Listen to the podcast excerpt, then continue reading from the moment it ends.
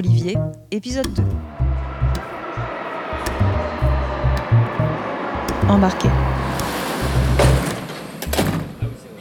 Quand je réfléchissais à tes questions, c'est, il est venu comme ça très naturellement. C'est l'aéroport Roissy-Charles de Gaulle.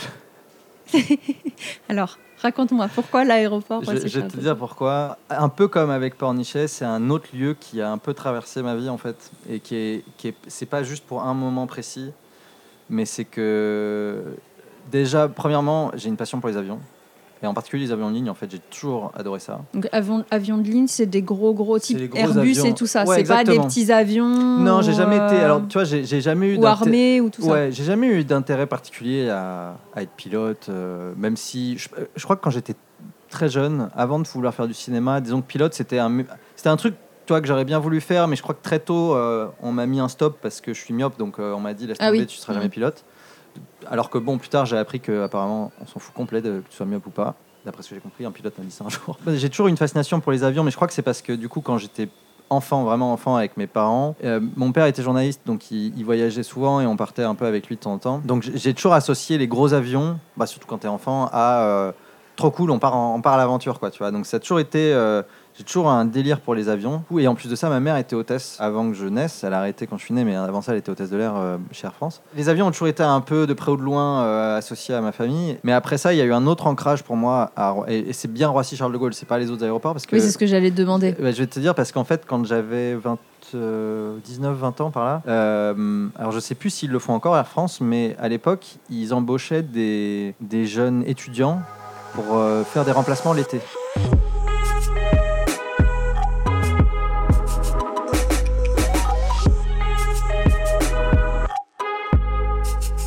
Des PCB, ce qui était personnel complémentaire de bord. Pendant les deux ou trois mois d'été, en gros entre juin et septembre, ils embauchaient. euh, alors je me souviens plus combien on était, mais je pense quelques centaines. C'était des gens qui étaient étudiants, qui ensuite remplaçaient les hôtesses et les stewards pendant les, mois d'été pour que les stewards et les hôtesses puissent prendre des vacances.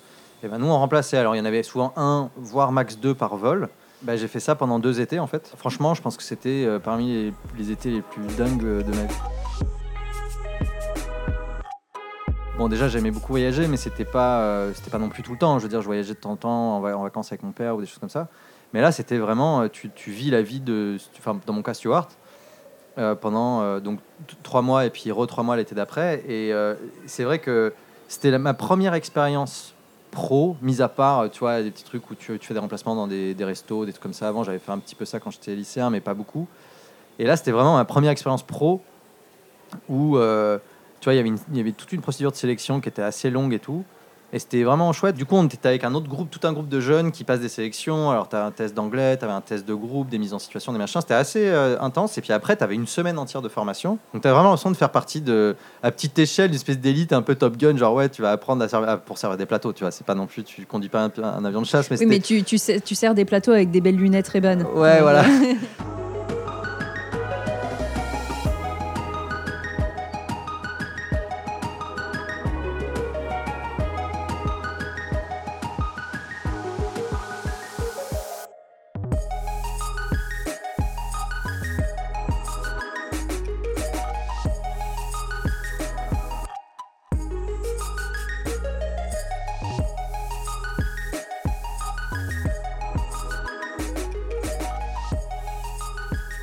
me souviens très clairement donc euh, de la première fois où on va euh, à ce qu'ils- appellent l'ADO. Alors je sais pas encore s'ils appellent ça comme ça aujourd'hui, mais l'ADO c'est un peu le, je sais pas pour les gens qui visualisent un peu Roissy, mais quand tu arrives à Roissy, que ce soit par le RER ou en bagnole, tu remarques que au nord de la de l'aéroport principal, tu as des bâtiments avec une espèce d'aiguille au milieu qui est floquée de, des, des couleurs d'Air France en fait. Et c'est un peu là où il y a, euh, je sais pas si c'est vraiment le siège d'Air France, mais en tout cas c'est là où c'est un peu le, le- QG Air France à Roissy en fait, parce que euh, Air France c'est la compagnie nationale, Roissy c'est le gros aéroport national on va dire, et c'est là un peu qu'il y a le QG Air France à côté de l'aéroport Charles de Gaulle. Et du coup, l'ADO, c'est un peu la, la ruche, c'est un peu le- le- l'endroit où tous les, tous les navigants, pilotes, stewards, euh, hôtesses et tout, ils se retrouvent avant d'aller prendre un vol, c'est ici. Et je me souviens la première fois qu'on me donne mon planning, et c'est là où j'ai percuté en fait que j'allais vivre un été de fou, quoi, parce que t'arrives, t'es encore jeune étudiant, machin, et là on te dit, euh, bon bah voilà, euh, dans trois semaines, tu pars à Washington, ensuite tu vas aller à Rio, ensuite tu vas à San Francisco, et ensuite tu, vas à New York. Tout ça en un mois, et toi t'es là genre, putain, mais c'est quoi, c'est quoi ce métier de dingue en fait? C'est trop bien. Et en plus, t'es payé, tu vois. C'est trop de la balle. C'est cool qu'il y ait ce truc qui, a priori, a l'air accessible à tous. Je pense pas qu'il l'est vraiment parce qu'il faut certaines, euh, entre guillemets, compétences que. Oui, mais comme dirais, n'importe quel euh, job, en fait. Mais comme n'importe quel job. Mais c'est vrai que, tu vois, bah, évidemment, il privilégiait si tu parlais euh, bien anglais, il privilégiait. euh, Puis c'est vrai qu'il prenait souvent des gens qui, étaient, qui faisaient des études, euh, tu vois, qui étaient dans des bonnes écoles. Tu vois, j'avais beaucoup, il y avait du HEC, il y avait des machins. Et bon, bref, tout ça, c'est une autre histoire. Mais bon, du coup, après, euh, l'été lui-même était, était, était ouf. Et du coup, il y a. Enfin, à chaque fois que je passe à Roissy maintenant, bah maintenant j'ai plus accès à ces endroits-là, si tu veux. Mais je, je les regarde et je me dis putain, j'y allais là, tu vois. J'aime- Je me souviens de- du resto, etc. De la, de, et puis tout le procédé, tout le, tout, comment dire, euh, tout le rituel avant d'aller prendre un vol. Tu arrives, tu, tu vois ton nom sur un tableau, ils te disent dans quelle salle tu vas rencontrer l'équipage, parce que chaque vol c'est un équipage différent, tout ça.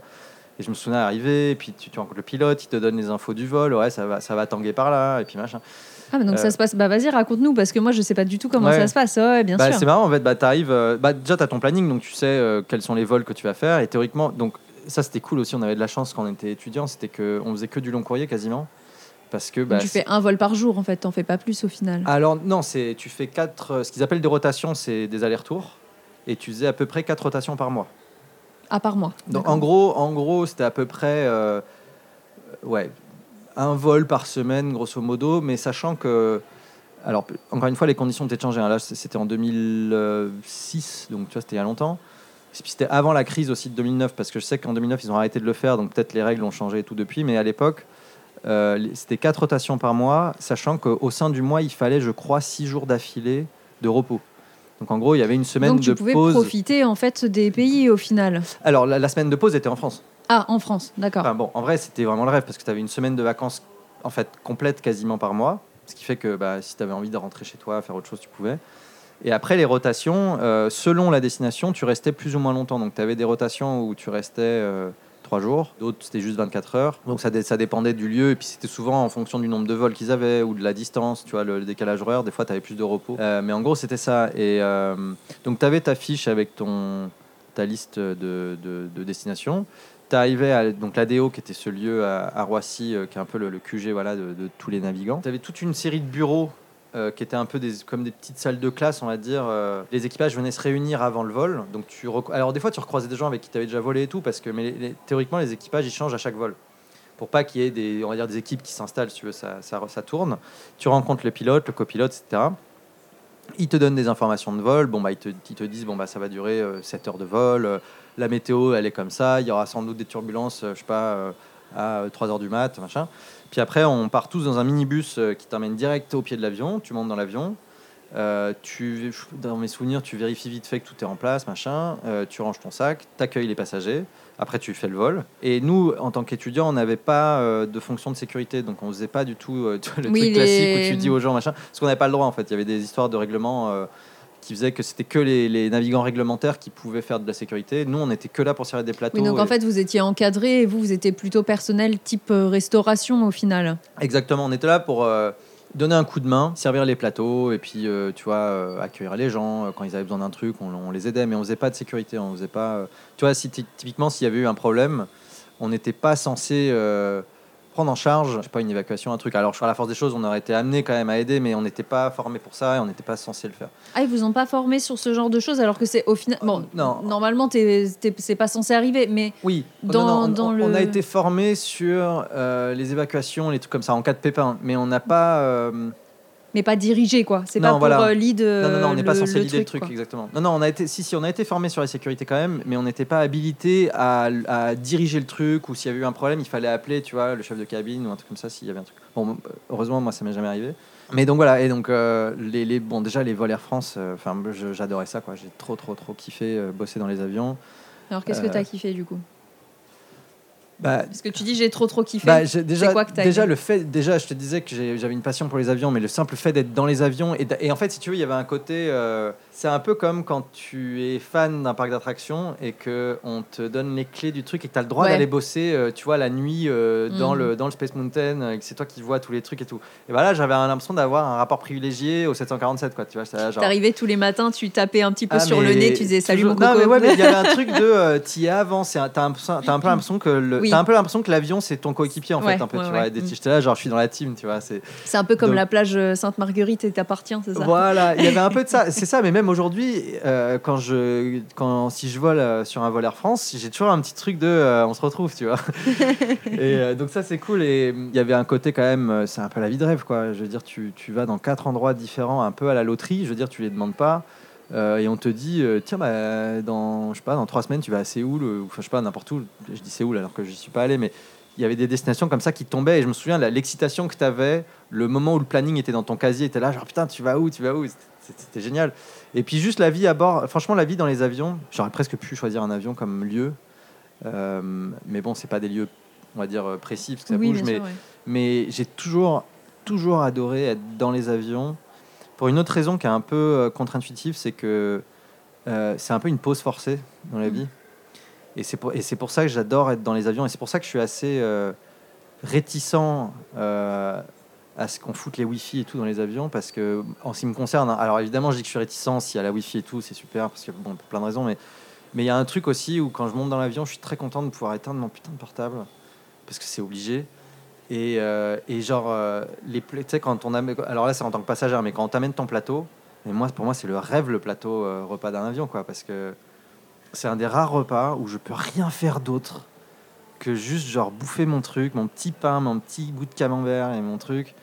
Et il n'y a, pas de distraction, quoi. Si je veux, je mets, un petit, je mets une connerie sur l'écran. Enfin, tu vois, j'ai dit, il n'y a même pas de distraction, alors que je parle d'un écran, mais ce que tu veux, il y a un truc de. pareil, ce qu'il y a, tu sais, l'offre de divertissement, mais elle est limitée. C'est pas Netflix, t'as pas 40 milliards de trucs, t'as genre 6 films on- on- que tu peux choisir, et bon, bah, tu prends celui qui, pour le coup, c'est un peu comme à l'ancienne quand t'avais un truc à la télé, tu sais, tu mettais à Oui, 20h30 tu choisis le ta- film, et t'es là, genre, ok, chaîne bon, bah, et- je regarde ce qu'on me propose, et puis on verra bien, et puis au final, c'est pas trop mal. Ouais. Et bah, ça, ce- ce- ce- cette espèce de pause, genre, mais c'est c'est un truc que j'adore dans les avions, j'ai l'impression que c'est rare de retrouver ce sentiment. Tu sais, c'est un peu comme quand t'es enfant et que t'as ton mercredi. Et que en fait, t'as l'impression que c'est genre, euh, Ouah, c'est infini comme temps. C'est trop bien, je vais pouvoir faire un milliard de trucs. Et ben, aujourd'hui, quand on te dit t'as un jour off, euh, enfin, ça, te- ça te semble pas à la lune en fait. T'es là, genre, ok, super, bon, bah, je vais faire une grasse mat, et puis j'ai plein d'autres merdes à faire. Et puis je Bah, dois faire euh, mon ménage Voilà, et puis euh, alors mes que courses. Aujourd'hui encore, pour moi, l'avion, c'est un peu ce même sentiment que quand t'es gamin et qu'on te dit t'as un mercredi après-midi pour faire ce que tu veux. Bah là, c'était là, genre putain, j'ai trop bien, j'ai 10 heures de. Plus le vol est long, plus c'est bien, quoi. Genre trop bien. T'es obligé de couper. Et puis, il y a un truc aussi, c'est que euh, l'avion, contrairement au train ou au métro et tout, quand même un rituel avant qui fait que l'expérience n'est pas la même, si tu veux. Parce que déjà, avant d'arriver dans l'avion, t'en as pour deux heures avant, il faut arriver à l'aéroport, passer la sécurité, machin, machin. Et l'avion, t'as aussi ce côté, euh, surtout quand tu fais un vol de nuit, bah, c'est super intime, quoi. Tu sais, t'es vraiment. C'est cosy. euh, t'es cosy, t'es loqué dedans. T'es dans un autre monde en fait, c'est ça. T'es vraiment t'échappes au monde quoi. C'est ça que j'aime bien dans les avions. Je vois tous les avions qui dans ma tête sont tous mes copains, tu vois. Donc c'est un peu comme, tu sais, je suis un peu animiste euh, par rapport à ça, tu vois. Donc tu sais, je les repère et enfin non, je les, je les, je les identifie pas. J'ai- pas leur numéro de série. Tu sais, je suis là genre ah le, le AF 347, toi, toi, je te connais, tu vois. Non non mais euh, je, je veux dire, j'ai l'impression, c'est un peu débile, tu sais, des, tu te racontes des histoires dans ta tête, mais je me sens bien chez moi euh, quand je suis à Roissy. Et puis en plus de ça, forcément, bah, au-delà de cette période où je bossais en tant que stew, il y a, un truc aussi de. Bah, à Roissy, pour moi, si j'y suis, c'est soit que. Enfin, c'est un peu cliché ce que je dirais, mais si j'y suis, c'est soit que je pars quelque part, hein, soit que je reviens de quelque part. Dès que dans les deux cas, c'était génial. C'est-à-dire que je pars faire un voyage, ou je pars voir quelqu'un, ou je rentre d'un truc et je suis content d'entrer et tout. Donc, j'ai jamais eu un, mauvais moment euh, à, Roissy, euh, tu vois. Et, et donc, en fait, selon les endroits, bah, j'ai un souvenir, tu vois, j'ai un souvenir de rentrer de tel lieu ou là euh, récemment, euh, c'était l'année dernière, euh, donc je suis marié depuis un, peu, plus- d'un an. Et, le dernier en date, c'est que j'accompagnais ma femme à l'aéroport pour qu'elle elle devait partir en Inde travailler. C'était un moment fort, si tu veux, parce qu'on savait pas forcément dans combien de semaines on allait se voir et tout. Et donc, tu vois, je l'accompagnais à Roissy. Roissy a ce, tu vois, à des, à des comment dire, à des, des, des recoins où j'ai des souvenirs, tu vois, assez forts. Euh, évasion, gigantesque, Carrefour. Carrefour. euh, Ah oui, Un pas, Carrefour pas, pas- pas le supermarché. À chaque fois, tu vas m'en faire à, un chaque euh, fois, à chaque fois, euh, ouais. Embarqué est un podcast de Marie Renaud. à suivre. J'ai toujours euh, aimé les grands espaces. Merci d'avoir écouté. Si tu veux plus de voyages, tu me retrouveras sur iTunes, Spotify ou d'autres plateformes de podcast. Et si tu aimes ce podcast, la meilleure façon de le soutenir, c'est de mettre un avis 5 étoiles. En attendant, je te souhaite de la douceur et de jolis voyages. À très bientôt